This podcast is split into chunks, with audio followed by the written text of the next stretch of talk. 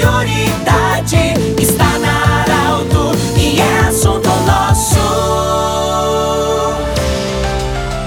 Muito boa tarde, ouvintes da Alto. Estamos iniciando o assunto nosso desta quarta-feira, sempre para a Unimed também para a da Nutri Nutrição Especializada. Nós estamos acolhendo hoje o Adair Posebon, que é o coordenador institucional da Escola Família Agrícola, que tem uma história bonita já, uma trajetória. Adair, essa vida de professor durante uma pandemia não é fácil, mas pelo que a gente sabe, mesmo num ano de pandemia ou um, em dois anos seguidos de pandemia, a Escola Família Agrícola pode e está encaminhando a formatura de alunos para o final do ano início de 2022 também. Boa tarde, bem-vindo. Boa tarde, Pedro, a todo mundo que está nos escutando. É um prazer a gente estar aqui com a Escola Família Agrícola de Santa Cruz do Sul, né, completando 12 anos e se reinventando, né? Eu acho que foi o que todo mundo fez nesse período de pandemia. Nosso único objetivo foi estar presente junto a todas as famílias, né? A gente atende só filhos e filhas de agricultores familiares aqui da, da região, né, do Vale do Rio Pardo. E a nossa missão foi estar presente, estar junto com eles e a internet acabou nos conectando e fazendo com que a gente mantivesse os laços e não parasse os estudos, né, uh,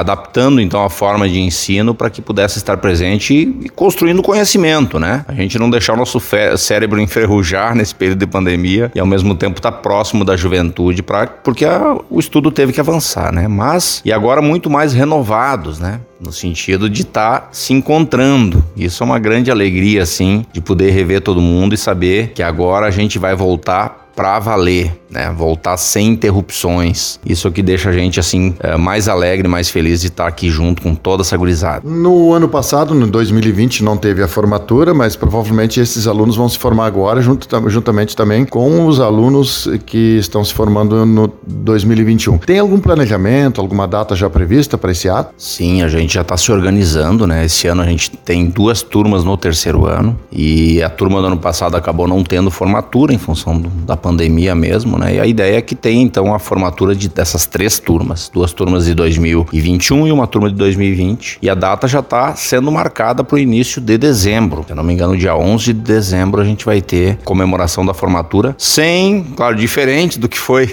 anterior, né? Não vai ter toda aquela janta, todo aquela, aquele envolvimento que tu bem participa, né? Já participou de várias, né, Pedro, com a gente. Não vai ter todo aquele envolvimento, a possibilidade de dar um abraço apertado, né, com toda aquela convivência. Mas a gente não pode deixar de passar esse momento tão simbólico e tão importante, né?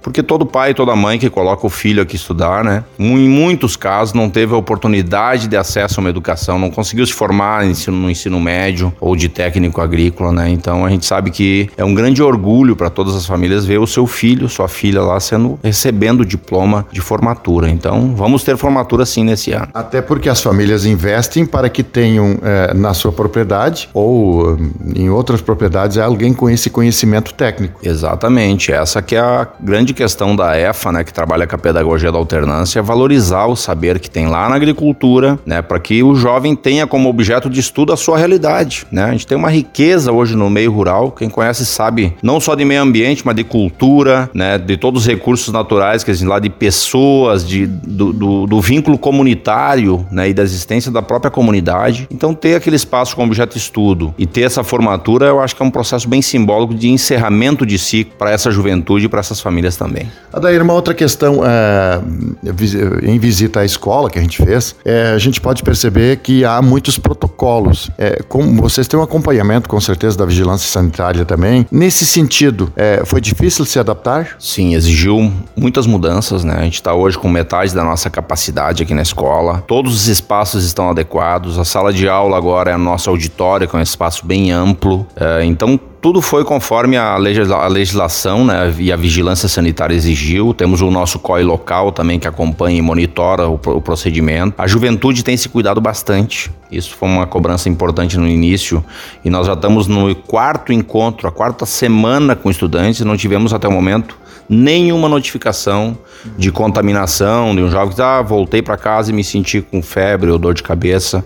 Então é sinal que nossos protocolos estão funcionando e a gente está bem contente. Queremos que se mantenha assim para cumprir até o final do ano e quem sabe no ano que vem, né, se os protocolos permitirem, voltarmos com tudo, né? Voltarmos com energia total, com turma cheia, né? Hoje a gente está com metade da capacidade, quem sabe ano que vem a gente volte com capacidade completa aí e ter a casa lotada é sinal de muita alegria. Conversamos com o senhor Adair Bozebon, é, coordenador institucional da Escola Família Agrícola, falando sobre a formatura dessas turmas aí 2020, 2021 e também os protocolos e ainda sobre é, o possível retorno às aulas presenciais de forma 100% a partir de 2022. Do jeito que você sempre quis, esse programa estará em formato podcast em instantes na Arauto 957. Um abraço.